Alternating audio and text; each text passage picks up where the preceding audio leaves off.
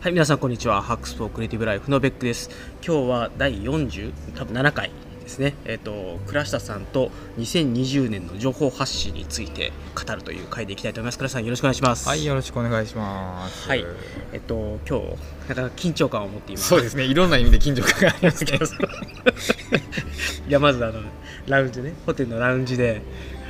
こう撮ってるっていう緊張感とあの今 iPhone 頑張って立ててるんですけどこいつがいつ崩れるかわからないっていう ダブルの緊張感を持ちながらやっております。はい。あの今日は一応倉下さんに会いたくてですね奈良に来ました。あのこの前回前々回でも散々言っておいたので、はい。これを皆さん聞いてる頃には僕が奈良にいるというのはご存知ではないかと思うんですけれども、えっと、今日はそんな形で奈良にやってまいりました。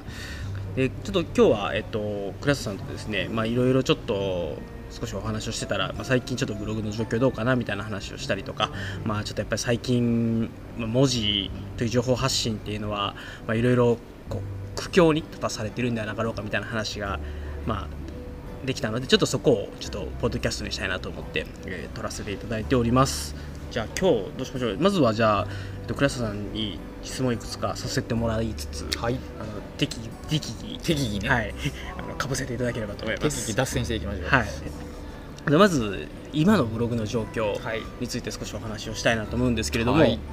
どうですか最近ブログの方は？調子は？うーん、まあ、ぶ自分のブログで言うと、あの。もうある時期から PV を全く確認しなくなったので調子がいいのか悪いのかもわからない状況ですねでうちの状況を言うとあのリアルに一番見てもらってた時からすると10分の1ぐらいの PV になってます、まあ、僕が情報発信してないそんなに出せてないっていうのはあるにしても、まあ、それにしてもやっぱり検索流入がだいぶ減ったなという感覚はありますと。まあだから2つ考えられるのはまあベクさんのブログに書いてる記事が検索されにくくなったっていうのと、まあ、同じキーワードを争う他のブログなりサイトが乱立してしまったがゆえに、まあ、順位が下がってしまったと、まあ、その辺でしょうね、っていうのと、まあ、あのちょっとこれまたブログとは少し違う話で、あの東京ラブ研究会、はい。まあ、前回やりましたと。で前回というか先今月の頭ぐらいにやりましたと。でえっと今やっぱりこういうイベントをやろうとしてもなかなか人が集まりづらいっていうのと、まあ、一番感じるのはあの界隈のなんですかね高齢化？ま あ熟年熟年。まはい。あだから、その若手バリバリやった人たちがある程度中堅とかになったりとか、まあ、あと家庭を持ったりして、うん。まあ、情報発信に時間を割けなくなりつつある状況はまあ生まれてるなと思いますね。で、まあ、そもそも若い人たちの興味関心が、まあ、興味関心はもしかしたらあるのかもしれないんだけど多分メディアとしてあのブログに対してそれを求めるという需要が少し下がりつつあるのかなとか、まあ、勉強会もそうなんですけどね。あのやっぱり前に比べるとブログを書いていっぱい人が読んでくれてで勉強会やりますよって言ったら、まあ、それなりの反響があって勉強会やってたみたいな、まあ、10年は言い過ぎかもしれないけど、まあ、78年前ぐらいにあったような状況からするとだいぶ変わっちゃったかなという。まあでももうそれ変わって当然でで状況が変わってるのに我々が変わってないからそれは取り残されるのはこれ当然という話であって。ああ恐竜ですね恐竜、うん、まあだから変化していかなあかんところ。もしだから伝えたい情報があるんであれば伝え方を変えていかなければならないなとは思いますけどね。そうですよね。でちょっと思ったのが、まあ、ななんでさここ最近 YouTube とかも、まあ、やってみようと思ってやってる状況。まだ全然情報発信の手をなしてないんですけどもやっぱりあの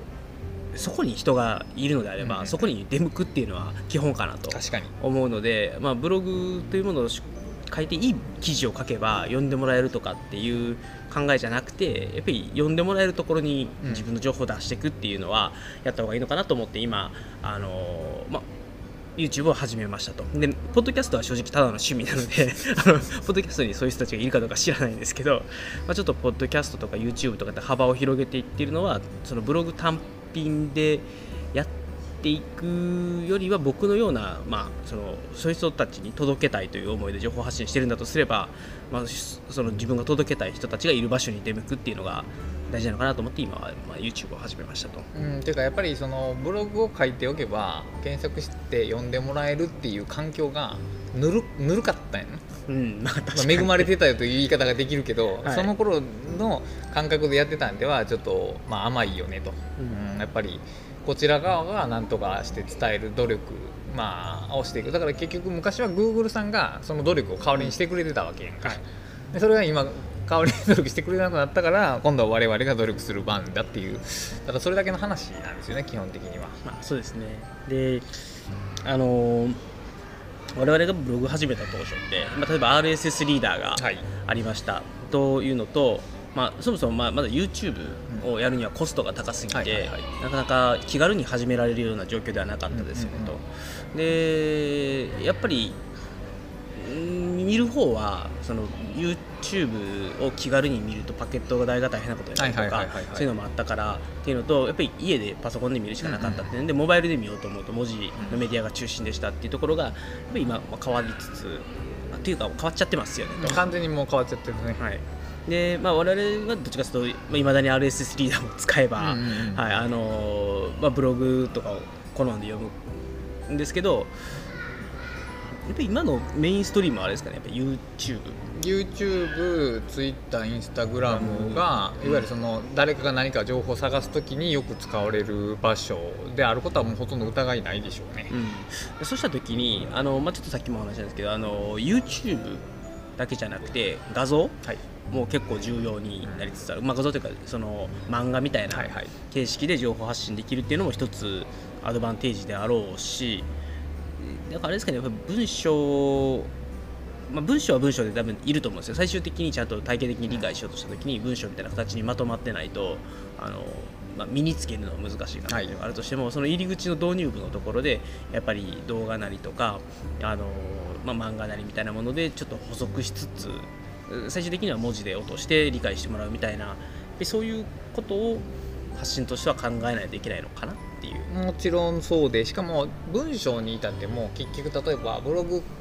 書いたとするじゃないですか。はいはいはい。でそれツイートするじゃないですか、うん。で、まあ、タイトルと URL っていうだけではやっぱりダメなんですよね、うん、ダメですね。で、まあ、画像的なアイキャッチももちろん重要やけど、そのそこに何が書いているのかの要約を一文入れるだけでも、多分クリック率って大きく変わってきてその要約の一文とかインパクトのあるキャッチコピーっていうのがいわゆるイラストとかのうん。キャッチに相当するわけで、はい、そういう細かい努力も文章側でしていかへんとやっぱりダメでしょうね。なるほどなるほど。あのー山間さんいるじゃないですか山間さんのブログのあの4行ぐらいのまとめ、あれあれあれ、あれ素晴らしいですよね、あんな感じのことやっぱりそう考えないといけないんだよな、だから何書いてあるかわからんクリックを要求した上に2000文字の文章をぶつけられる人の気持ちになって見てくださいっていうことなんですよ。で我々みたいなその文章が読むのが好きな人を基準に考えたら別にそれでいいんだけどはい。それ100人いたら3人ぐらいの割合でしかないんで残りの97人にはそのやり方では届かないと、うん。でクリスさんはどうなんですか？逆にその100人いるうちの3人に届けばいいという形なのかやっぱりまあ100ならまあもう少しパイの大きいところにも届いた方がいいのかっていうと。だから3人に届いて、えープラス10人にもうちょっと届けばいいぐらいか。な。なるほど。だからまあ決してママスを狙ってるわけではない。っていうですね、で僕もまああのマスを狙ってるって言い方ではないんですけどもともと情報発信してるモチベーションがそういう、まあ、特に若い人とかが仕事とかで悩んだ時とかにあのそれを助けられるような情報発信したいなと思ってやってるので、まあそういう意味ではあの3人に届く要するに僕のブログを前から知っている人で、僕の、まあ、ファンみたいな方が何かいらっしゃると思うんですけど、そういう方々に届けばもちろんいいんですけどただやっぱりそこだけでとどまってるとちょっと自分の情報発信の目的から少しああ確かにずれちゃうのかなっていうのがあって、まあ、マスではないにせよあの要するに100人いてそのうちの例えば3割ぐらいの人がはい。仕事で悩んでますと、そういう人たちに例えばライフハックを少しお伝えするとうん。楽になることもある、はいはいはい。であろうというその30人リーチしないといけないということは、確率論的に言うとやっぱり 100, 100に限りなく近いところにぶつけて半分の人は興味がなくてみたいな、でその困っている3割の人の、まあ、2割3割ぐらいに伝わればいいなみたいな。ぐらいのでいくとやっぱりちょっとできるだけ広いところは狙っていった方がいいのかなっていうあの問題は、うん。その広いとこっていうのが例えばいや簡単に言うとどうやって狙うのか問題っていうのがあって、はいはいはいはい。あの YouTube 見てたら分かるけど基本的にみんなおすすめからしかほぼ見ないですよね、うん。お気に入りチャンネルか、うん。でお気に入りチャンネル路線は、まあ、ブログの RLS と同じ発想でファンつけるっていうことじゃないですか、でそうじゃないマスに届けるのって、うん。プラットフォームに突っ込む場合ってこっちでは操作でき確かに確かにだから案外難しい。うん。いやそこが多分僕の場合だと、まあ、メディアをミックスするっていうことは、まあ、昔からやってたわけですね,、はいそのツイッター、フェイスブック、ブログっていうことをやってきてでそれに YouTube とかポッドキャストとかっていうのを加えつつ、まあ、多分自分の持ってるチャンネルの中ではい。ちょっとずつこういろんなところに伝播させていくっていうのは多分できるでしょそれはいける。ただその 言ってる100人のうちの3割の人にドンって届けるっていうことはそれじゃ多分かなり遠回り。まあでもねそれしかない気がするのよね。例えばうんノートっていうあのプラットフォームも、うん。まあ、最近あの人気で確かに有効なプラットフォームやねんけど、うん。結局あれって読まれへんのよ。新しい人ああ確かに。ツイッター経由で読まれるとかはあるんやけど、はいノートのトップのプラットフォーム見た時に人気のコンテンツがおすすめされることはあっても、はい。そうじゃないのって出てこない。でその人気のコンテンツってもともとがなんていうのかな。マスなネタ。ああまあそうそうそうなんですよ。うん。だからいいけんのよね。それはだから向こう側としてもおすすめしやすいわけじゃないですか。うん。でもそのもっとネタそのものがちょっとニッチな場合ってそういうリコメントにはなかなか乗らないから。だからその100人の広い部分に伝える方法論がそもそもインターネットってネットワークなわけやからさそもそもマスっていう概念がそもそもないわけやから。そうですね。だからそこはだからそのさっき言ったようにちょっとずつ経路を広げていくうん。方法しか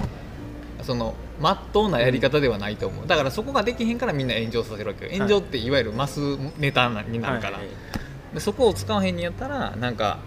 あのいろんなメディアでいろんな情報つまり仕事術だけじゃなくて仕事術に関する本を紹介したりとか、パソコンを紹介するといってこうフックを増やしていって引っ掛けていくみたいな、まあそうですね。そういう方法しかないと思う。だ多分自分の伝えたいことだけではなく、んうん。その裾野を広げるためのネタ作りっていうのも考えていかないと、うん。まあチャンネルは広がらない,、広がらないとっていうことですね、うんなるほど。でまあ昔という話になるとやっぱり7年前とかのルール、まあ、僕らのゲームのルールって割と単純で、はいはいはい。あの Google の検索にどんだけ引っ掛けるかって話だったわけじゃないですか。で正直、まあ、今でもやっぱり Google 検索は分かったりするじゃないですか。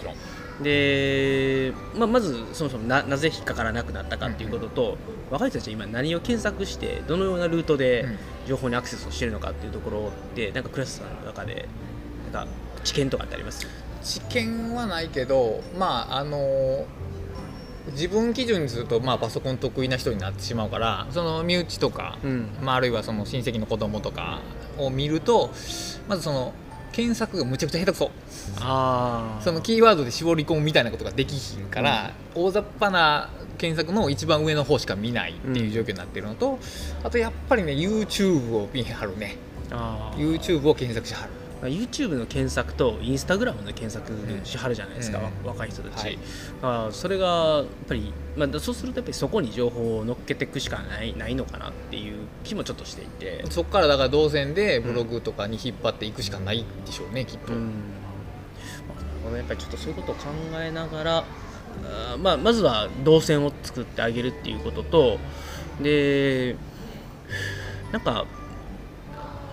ちょっと、まあ、そもそも Google があの何何個前か忘れたけどちょっと前のアはい。ップデートで、あの割とこう公式サイト系というか、はい。あの我々みたいなこ個人ブログを、はい。よりはあのよりこうドメインとしての信頼性が高いものというか、ねあのオフィシャル性の高いものを上に上げるようになったじゃないですかでその結果としてやっぱり力のあるメディアはどんどん、うん、当然そのはい、キーワードを持ってれば上に上がるし、我々みたいなところはもともとキーワードとしては持ってた力がそがれていったっていう状況ですと、でまあ、2ページ目3ページ目に検索結果が追い。やられると、もう途端に読まれなくなるっていうところがあって、まあ、その中でじゃあ Google の検索というところで、えーっとまあ、我々の書いてる我々,、まあ、我々というのはですけど私たちが書いてるようなブログの記事をユーザーというかね読者さんにリーチさせていくっていうのはそんなになんかもう良い戦略ではなさそうな。ああもう無理やと思うよ多分。それは。あのどんどん今後不利になっていくし結局そのキーワード争いは、うん。業者が入ってくると我々ではまず勝てないんで実際業者が入ってきてるからそれは、まあ、そうですよね、え。だからまあねそれこそ力のあると言ったらあれですけどまあ例えばそうですねなんかまあ我々の会話だとライフハッカーとか、はいはいはいはい。あのエンガジェットとか、うんうんうんまあああいうところはやっぱりパワーがあるので、ありますやっぱりそういうところの検索結果はやっぱ上に出てくるし、ででライフハック系でライフハック系だってでもそんなもんか。なんか あんまりライフハック自体がそうそうそう。もう埋没しちゃってるから。キーワードがもう成立してへんちゃうかな多分あまあさっきちょっと打ち合わせ的なことをやってる中でお話ししたけど僕らが多分届くキーワードを見つけられてないっていうのそうがまさにそう。タスク管理ではもう伝わらないしライフハックでも伝わらないダです。よねス管理で伝わらへんからあのやるおわという本を書いたんやけど、あの本が出て世に出てくるということは逆に言うとタスク管理って全く知られてないっていうことやから、うん。その次どんな本書くんですかっていう聞かれた時に、タスク管理の本ですって言われたら、はっていう顔を一般人にされるわけやね。そうなんですよね。なんでもしかすると我々の情報のスタイルとかも、あのー普通に実用書の体を取っていると、読むのが辛くなっはいはいはい。てしまう人も増えるかもしれないのでであればあのー、まあ、もしドラじゃないですけどあ小説のような。はい、小説形式だったりとか漫画形式まあだったり。まあ漫画形式が強いやろね。漫画家せいてそのちょいちょい挿絵が入ってくるようなタイプのはい。文章みたいな方が受けやすい気はしますね。はい。でそうすると例えば文章主体の倉石さんのブログメディアじゃないですか。それでやっぱり2000文字の記事をバンバン出していくっていうスタイルっていうのがまあちょっとそういう意味では、うんと、今の若い人たちだったりとか、まあ、もう少しこうそういうまあなんていうんですかねこの表現は古いかもしれない。マルチメディア化された、はい。あの、はい。メディアに対してはやっぱりちょっとおーなんだろうなよ読まれづらい読まれづらいともともとだから不利な状態で向こう拳銃持ってんのにこっち勃剣で戦ってるみたいなそういう感じはあるよ かっこいいですねあのルローニケンシみたいな。うんいやでもだからといってじゃあ勃剣捨てて拳銃持ちたいかって言われたらまたそれは違うわけでやっぱ文字でしか伝わらない伝え方っていうのがあるわけで、はい。そこを路線変更して今からイラストの勉強するってなんか変やし。うんそうなんですよね、まあ、漫画を描こうとはまあちょっと思わないので、まあ、そうすると多分、まあ、クラスさんも喋るのは、まあ、得意な方だとは思うんですよね。意外なことにね。はい、だとするとあの、まあ、私もまあ喋るのは苦にならないタイプの人間なので、まあ、やっぱり一番その文字の次はい。やりやすいのは喋るだったり確かに。プレゼンであるとか、まあ、多少の資料を作ってそのプレゼン資料で説明するっていうのは、まあ、割とできる方かなと思いますと。でそうすると、まあ、YouTube なりポッドキャストなりっていうところがまあ裾野を広げるメディアとしてはいいのかな。まあ YouTube やろうね。ブロガーが裾野広げるんやったら YouTube がだと思う、うん。でブロガーが生きにくするんやったらポッドキャストやと思う。いやもうあの落差の加減が全く違うのよね。本当に。そうですよねあのポッドキャストのいいところってあの30分時間があればうん。撮ろうかなと思うじゃないですか、なるほどで YouTube はやっぱりねまず撮るのに1時間ぐらい時間を見たいし、えーあとは編集うんするのに、うんうんうん。確かに確かに。とかあとやっぱりカメラの前に自分がまあ出るんであれば。やっぱ整えなあかんしねいろいろ。パジャマでは出れないちょっとじゃないですか。ねそこの辺がある、っていうのがあって、まあ、寝起きだろうと寝る前だろうと撮れるポッドキャストの気楽さっていうのはありますよね。うんうんだから昔はなんかポッドキャストを収録してそれを YouTube にその動画なしではい。音声だけ上げようかなとも思ってたけど、それはでも YouTube の良さを殺してるようなもんやから まあそこは違う、まあ、だからベックさんがやってるのに逆の方がいいよね。YouTube でやったのをポッドキャストにする方がまだいいよねきっと。そうですよね。なあでも僕どっちかっていうと今 YouTube よりはポッドキャストがメインで、はいはい。それの公開生収録をやりたくてあの YouTube 使ってるんですねだからポッドキャストだと多分あの要するに YouTube を毎回撮ってポッドキャストに落とそうとすると、うんうん。さっきのあの整えてからじゃないと人前に出れない問題があるのでメインはポッドキャストで情報を発信しておきながら YouTube はできる時にみたいな感じにするとなんとなく今は、まあ、まあ安定するかまあなみたいな。その使える自分の資源というかパワーっていうのをどう割り振るかの問題やけどだから本気でリーチを広げたかったらやっぱり YouTube に軸足を置かへんと、うん。あのポッドキャストってほんま広がりが ゼロやからあれ。例えばやけどポッドキャスト聞いてるじゃないですか、はいでベックさんのゲあの番組に僕がゲストに行くじゃないですか。僕にリーチする手段が音声からはないじゃないですか。リンクがないから。そうなんですよ。YouTube やったら下見て見ながら下の画面にさ URL 貼れるからさ、い。別のとこ行けるけどポッドキャスト聞いてるだけやからさほーんで終わってしまうのよね。そこで終わってしまうっていう。動画とかでもね。あのこちらのリンクそうそうそう。そう言えますからね、うん。だからいろんなあの音声はその検索に引っかからないという意味でも広がらないしリンクができひんその動画内じゃあ音声内ではリンクできひんっていう意味でも広がらないから、うん。本当にねポッドキャストはその地味に続けていってちょっとずつ増えていくっていう感じでやっぱりその一気にリーチ広げたい場合はもっと YouTube に力を入れた方がいいけどそれができひんにやったらもうあとはそのちょっとあまり時間でやるぐらいのはい。理理理想と自分の自分の使えるその資源のバランスですよねそこは。そうですよね。であとはまあととはいえ、はい。ブロガーじゃないですか。そうですね。だからそうするとブログというメディアにやっぱり、まあ、軸足は置いておきたい。なるほど。欲張りです。左足ブログで右足で YouTube 行ったりとか。こうピポッとするわけやな。そうそうそう。でただ今は逆に言うとポッドキャストが軸足になってるっていう。ね分からんではないけどな。うん、まあ、一個いいなと思うのは、ポッドキャストであのこんなこと喋ろうかなっていうネタ出ししたり、うん。ポッドキャストで情報発信すること自体はすごい敷居が低いので、はいはい。それでやりました。で、そこで話したりとか書いたりとか、もともと僕、ちょっとプロット書いてから喋るようにしてるので、あのそのままそれがブログ記事にはしやすいっていうのがある。という意味では、まあ、ポッドキャストで下書きをして。下しゃべりみたいなそう。うんで、まあ、ブログにしていってポッドキャストをそこにも貼っつけておくとか、であとは YouTube もまあ同じようなことをやろうと思ってて YouTube で撮ったら必ずそれをブログの記事にするっていうことをやってまあで YouTube 側にもあのそういうブログ記事こちらのためにとか YouTube ですみたいな感じにしておけば、まあ、双方向にうメメディアとメディアをつないでいけるかなっていうのがあるので、いやそうするとまああのなんですかねポッドキャストをあ RSS リーダー代わりじゃないですけど。あだからそういうことやね、はい。要するに、うん、YouTube のお気に入りもだから RSS が細分化してるっていう言い方がいいんかな、うん。プラットフォームごとに RSS がある感じやねだから結局我々の世代ってまだ新聞世代なわけよ。うん。だから RS リーダーとの親和性が高いわけよ。なるほどあの情報摂取の形と、はでもい今は今の若い子は多分違うからそのプラットフォームに見に行くっていう感じなんだよね、きっとなるほどね。まあ確かに。そうやな。だから YouTube インスタがまあまず多分見る側の軸になっていて、うんうんうんでえっとそそれかまああのサクッと調べたりできない Google ぐらいで,、で Google はまあもうどっちかというと検索結果上から3つぐらいしか出てこないからまあそこか YouTube かインスタか、うん。っていうところがまずあのも情報の置く場所。そうやね。アンカーの置く場所としては多分適切なんだろうなっていうことですね。で、で倉下さんはこれからどうされるんですか？なんかうんまあ、ポッドキャストは今やってる打ち合わせキャストっていうのを、はい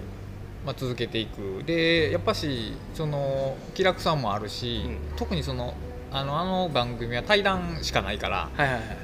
まあ、思考の広がりというか揺さぶりというかあの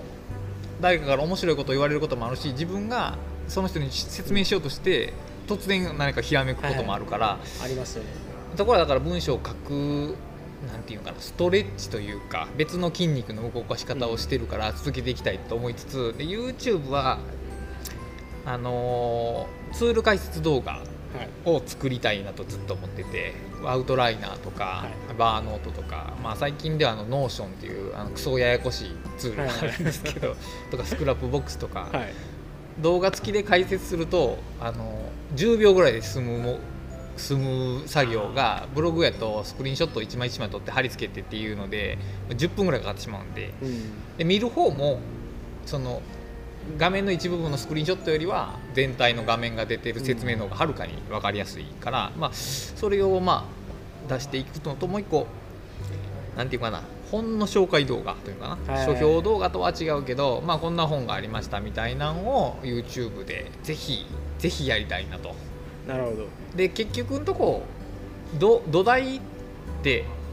文章を書くのが好きやし文章を読むのが好きやから、はい。動画メディアであっても本って面白いなっていうのは ずらさないでいきたいよね。なるほどなるほど。だからまあ情報の出す情報は同じで、うんうん。表現の仕方がが。動画になるだけ、うん。だから YouTube に最適されたコンテンツにしていくようなことはせえへんようだからですよねあのあれですねテロップベロベロそうそうそう ああいうのあのなんか顔顔芸で押し切るとか そういうのではせえへんけど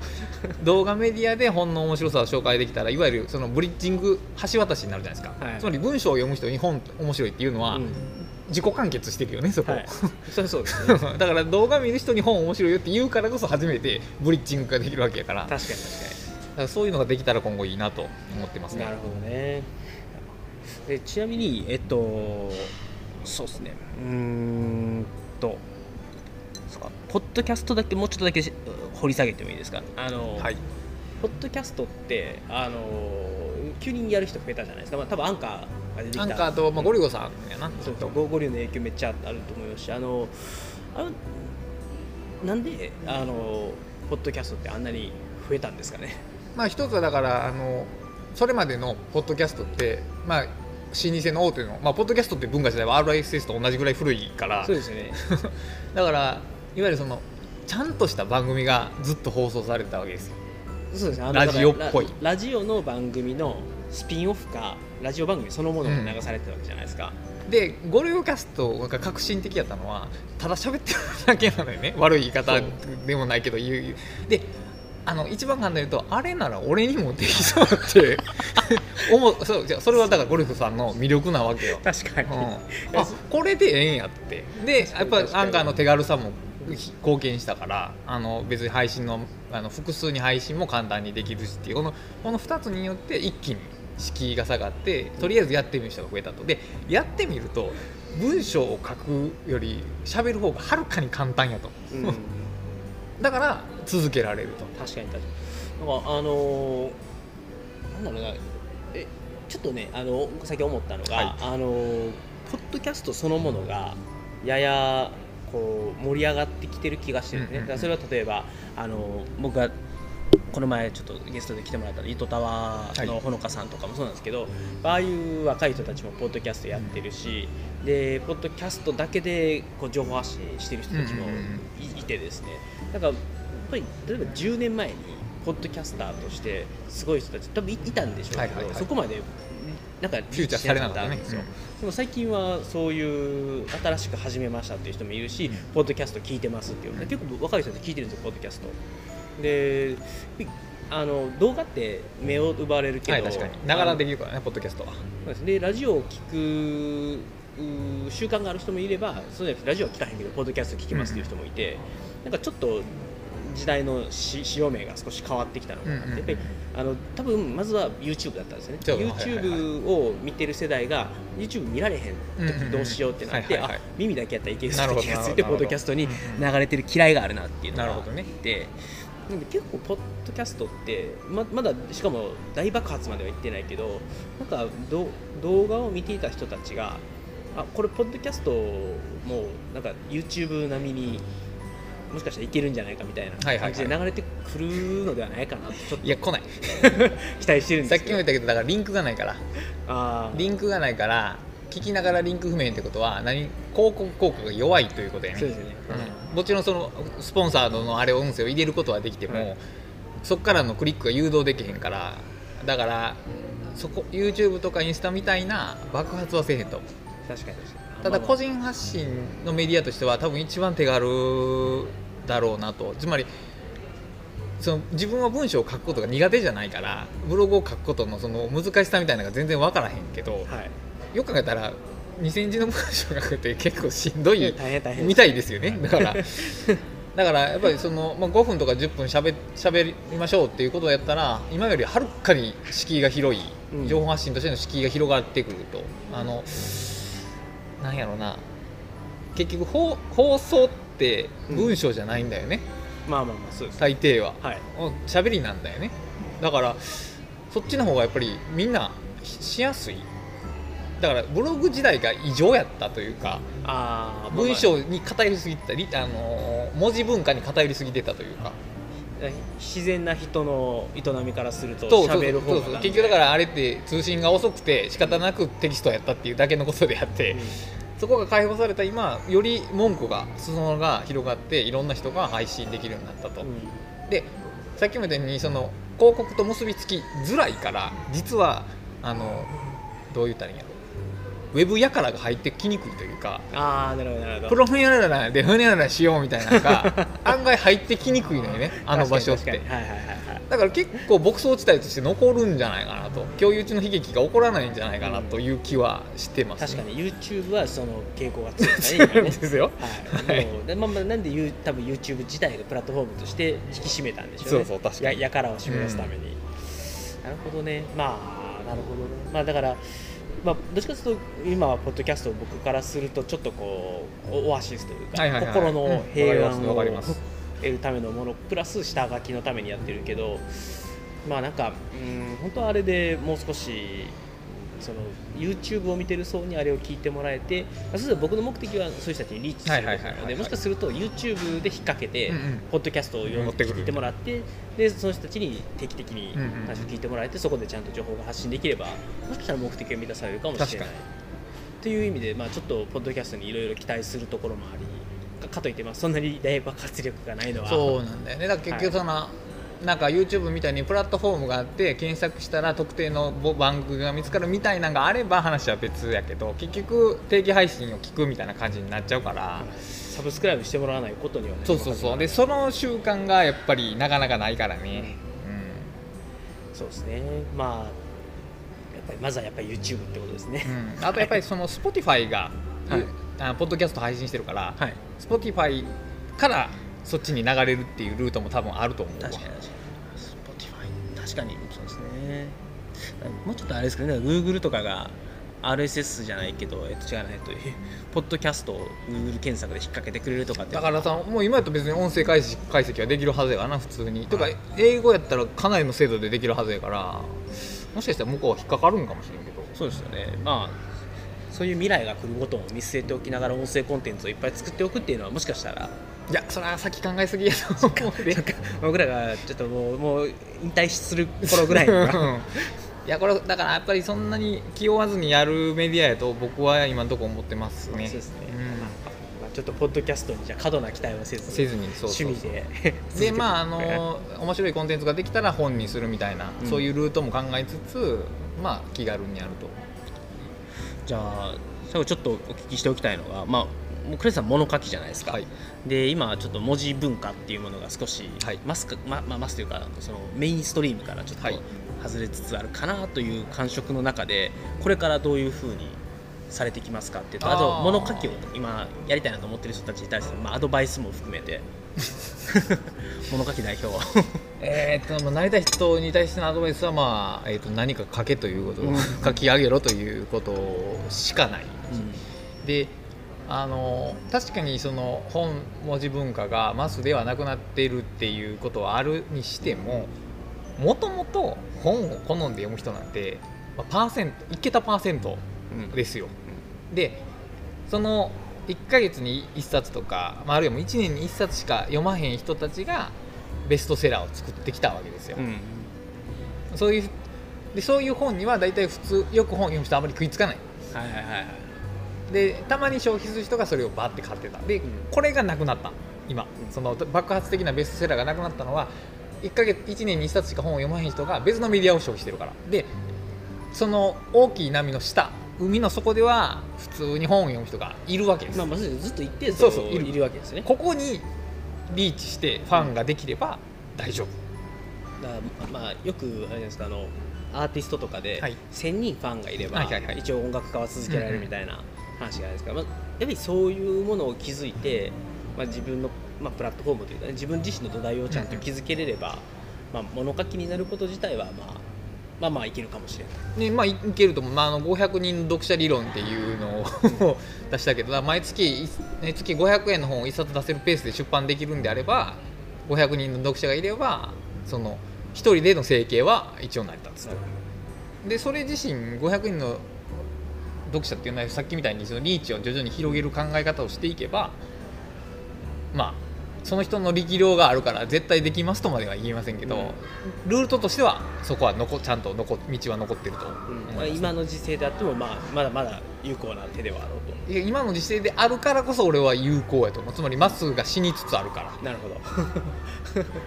ど、逆に言うとみんなもっと自分に合ったコンテンツうん、を読みたがってるはずやねその、はい。特にそのここら辺の人は。その下な下側にいる人は。の1%のはい。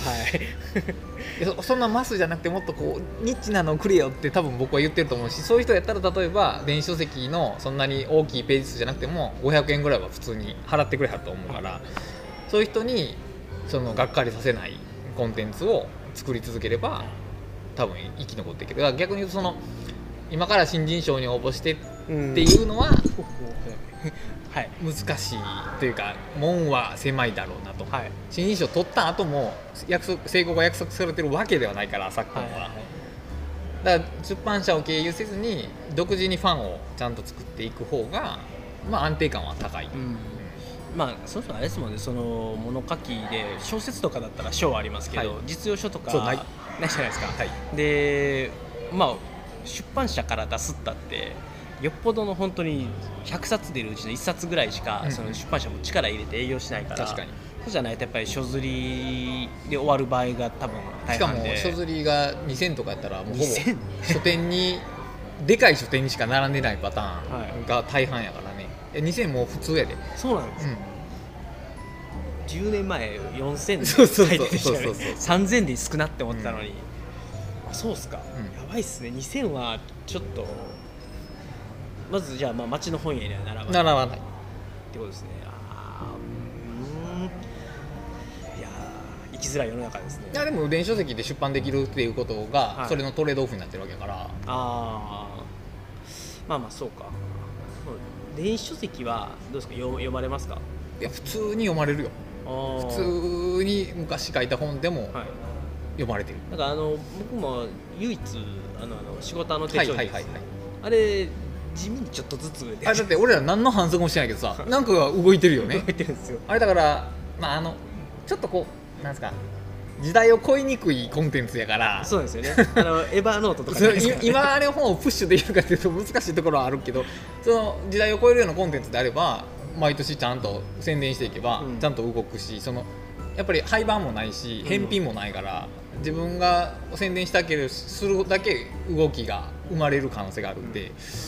だからそういうのをきちんとできる作家さんは別にやっていけると思いますけどね。まあまあ確かにだから今までその反則を全部出版社任せにしてる人やったら、うん。急に難しくなるかもしれんけど、だからまあやっぱりそういう意味では作家自身がやっぱり SNS とかうんうん。の影響力を持ってるっていうことは比較的重要。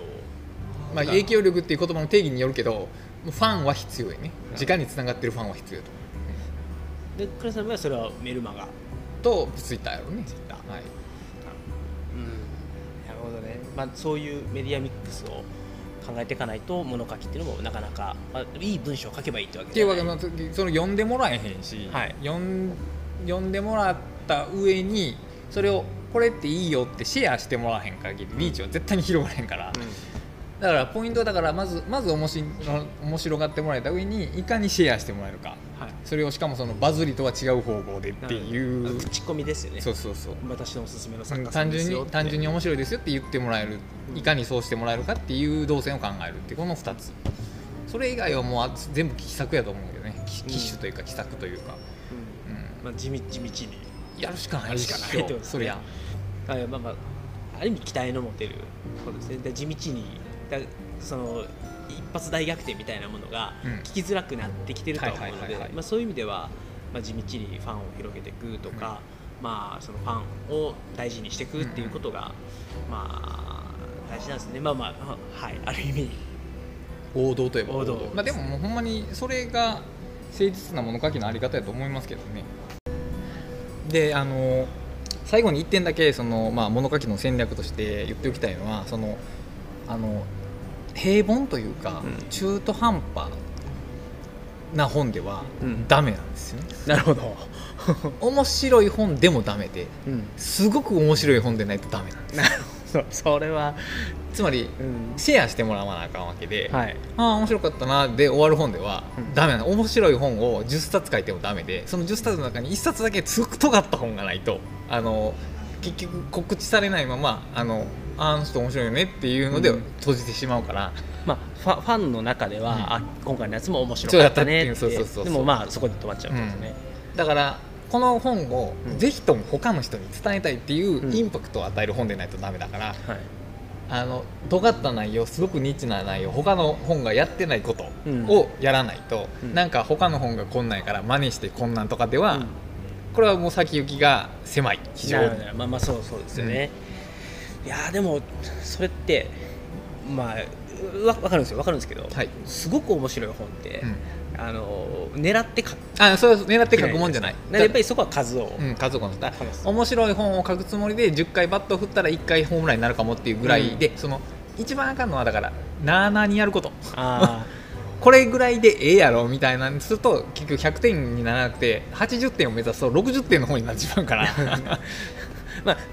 それがたまたまヒットしたとしても80点はそうそうそうそう100点を100目指して80点の本を作ってたまたま100になるぐらいをっていうそうまあ、100の本、まあ、そこそこのちゃ実力とかね、まあ、コンテンツ力があって100点が取れる人だったら、まあまあ誰かに紹介してもらえるだろうと、でもそこまでいってない場合っていうのはでもやっぱ文章力鍛えるとか、はいはいはい。あのコンテンツを練るとかっていうのは必要じゃないですか、当然。そういう人たちってままず何から始めるべきですか今だと。今やったらまあもちろんその人が日常的に本を読んでるんであれば、うん。もう早速文、本を書き始めること。あ書き始めて、うん。もうだから今の本の定義ってあ、文章量がページ数に関係ないから、うん。別に2万字でも本になるしうん。っていうんで、一一冊なんか書き上げてみてうん。うんそれを3回遂行することですかね、なるほど、まあ、それを繰り返していけばだんだんだんだんあの多分100点って、うん。そう自分の中の100点とかじゃなくて、はいはいはい。あの世の中の絶対値の100点っていうのがある,、あるわけじゃないですか。あのさすがにどクソつまんない本って はい。あのヒットしないわけですよ。そうそう 100, 万部とかは。確かに確かに。から面白いでもすごく面白いけど2万部しか売れない本もあるし、っていうのの差っていうのはもうどんだけ100点の自分の中で100点だと思うものを出し続けたかってことだと思うので、だ練習まあだから練習なのよね。その何回も遂行するって。例えば、あの漫才師とかでも一回ネタやって受けへんかったら、うん。なんか変え間をとかあれを変えてやるってちょっとずつ良くしていくっていうのを文章でやるっていう。はい。はいそれをその具体的な実践抜きにうん。コツだけで上手くなることはまずありえない。のでありえないありえない。なるほどね。まあまあまあやっぱりやっていって反応を見ながら修正可能やったら読んでもらえる人に読んでもらってっていうことの繰り返し。だから一発目からドンと狙うよりはちょっとずつ試しでプロトタイプでっていうので少しずつ長いのに挑戦するっていうやり方で本作りしていったらいいなと思いますね。なるほど。まあということであのもし物書きになりたいという人がい。れば ぜひ参考にしてください。苦難の道ですけど。はい、でちょっと最後にちょっとはい話しておきたいなと思うのが、あのーまあちょっともちょっと前の話題に戻っちゃう形になるんですけど、まあ、個人ブログはいっていうのがあのややメディアとしてもまずブログというメディア自体が少し苦境に立たされているという状況かつあの、まあ、Google だったりとか読み手があのあまり文字から離れつつあるというところもあって、まあ個人ブログがちょっと今しんどい状況かなという感じじゃないですか。でそこに対して、まあ、その理由ってどの辺にあるかなっていうのとか例えば別に個人ブログ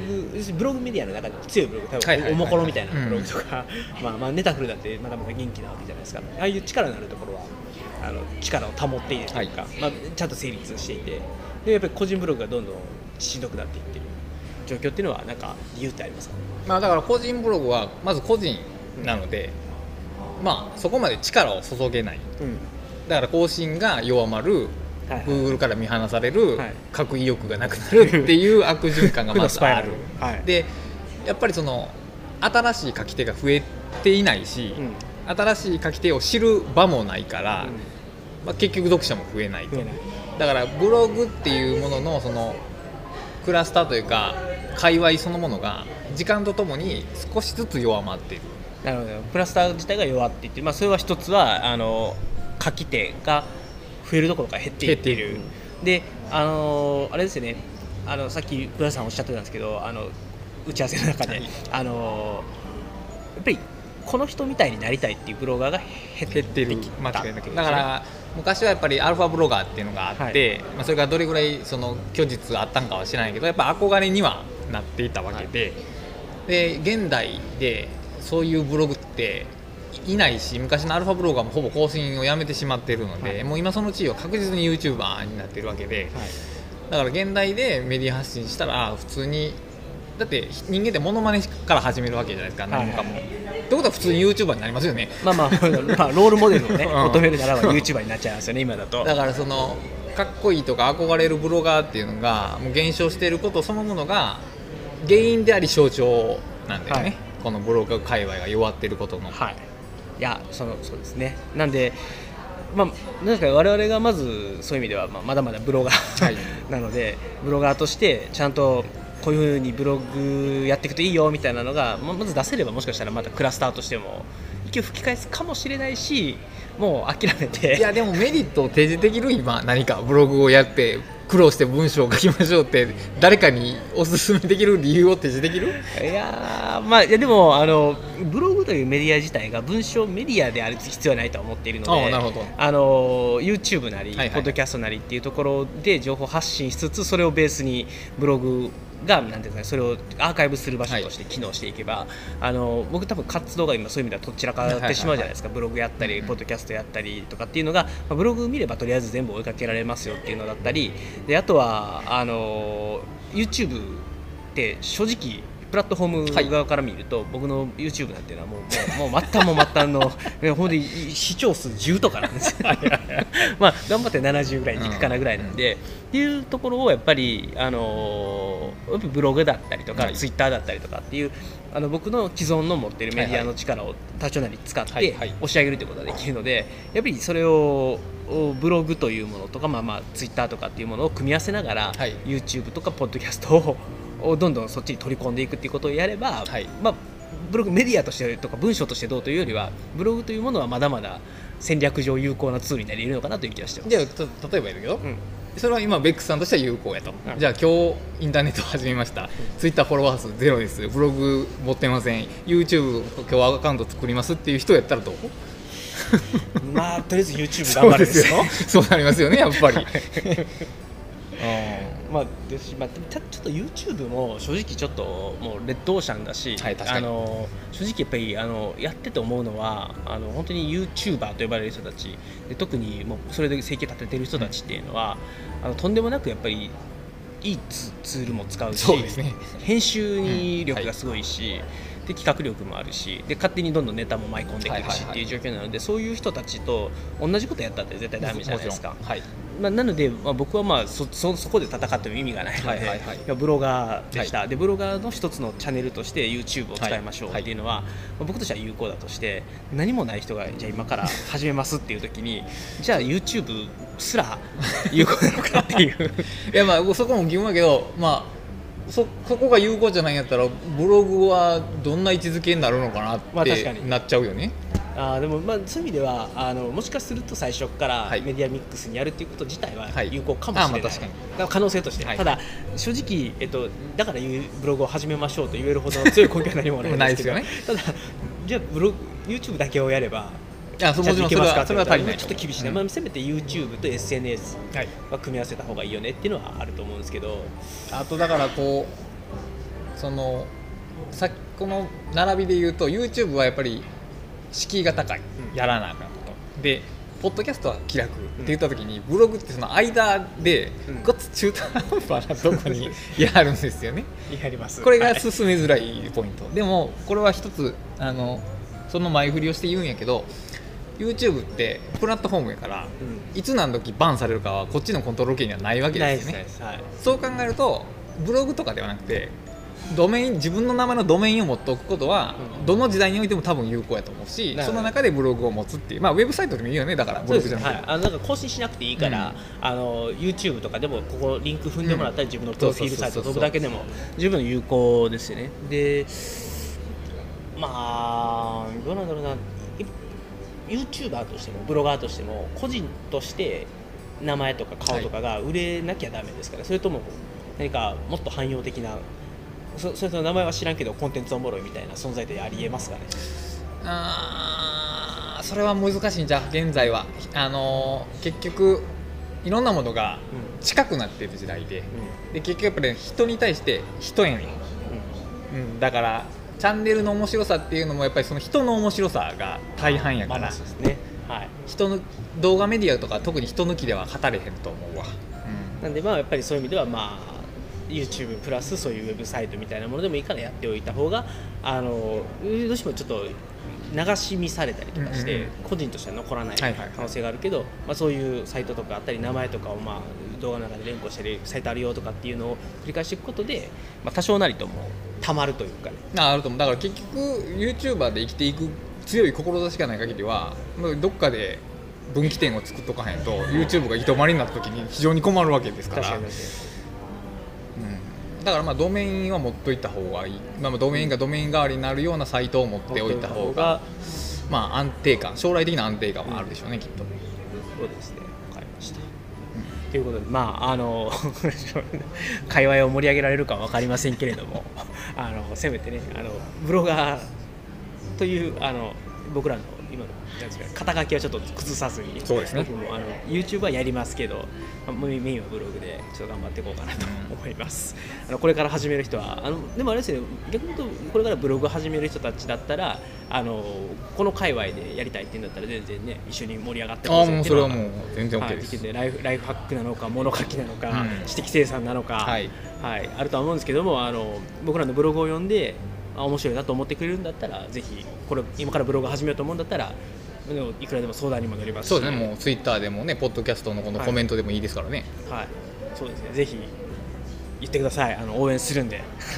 クラスターを盛り上げていこうということで、はい。頑張りましょう。はい。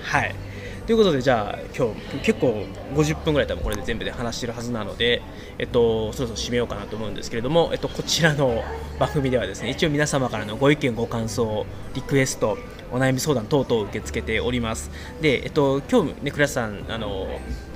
ちょっと奈良まで来て倉さんとお話しすることができたんですけども、まああの例えばね、クラスさんとこんな話してほしいみたいな振りをもらえれば、まあ、クラスさんといつでもあのアンカーで遠隔でもできるので、はい、そういうこともやっていきたいなと思いますしあとなんか最近ちょっとコメントがね減りつつあるんですよね。あああのちょっとこう悩み系あったじゃないですか、で返そうかなと思ったんですけど、140字ではちょっとかあの適切なコメントにならないなと思って躊躇したことが2回ぐらいあったので。じゃあちょっとあの僕のネタ振りをもうちょっと考えた方がいい軽い方がいいかなはいじゃああの軽めのネタ振りをしてじゃああのコメントを募集できるようにしたいと思います。あのなのでぜひ皆さんですねあのまあじゃあ今日はあのぜひクラスターさんと次こんな話してほしいっていうコメントがあればいただければ、はい、はい、今後もクラスターさんガンガン参加してもらいたいと思いますので、えー今後ともよろしくお願いします。はい、よろしくお願いします。ところでいつ打ち合わせキャスト呼んでくれるんですか？うーんあなたの忙しそうだなと思いつつ、はい、あと打ち合わせキャストの今までのメンバーとのあの濃い話を考えると僕は何ができるんだろうって。いや何でもできると思うんです。まあ多分手帳。でしょ年始やんのやったら手帳。はい。わかりました。じゃあはい。そこをはい。ターゲットにじゃあぜひ手帳会はい。打ち合わせキャストを呼んでください、はいということであの皆さんのクラスタさんもあの打ち合わせキャストというポッドキャストやっておりますので、えーはいリンクはこちらでリンクはこちら。あの書いておきます。あの説明欄に書いておくのでぜひリンク踏んでくださいっていうかまずクラスさんの R スタイルの方と打ち合わせキャスト両方ともリンクを書いておきます。はいありがとうございます。はい。じゃあですね、今回は、えー、とクラストさんにお越しいただきまして、2020年の情報発信について語るという回でお送りいたしました。はいじゃあこれで終わりたいと思います。じゃあそれでは皆様最後までお聞きいただきましてありがとうございました。さようなら。さようなら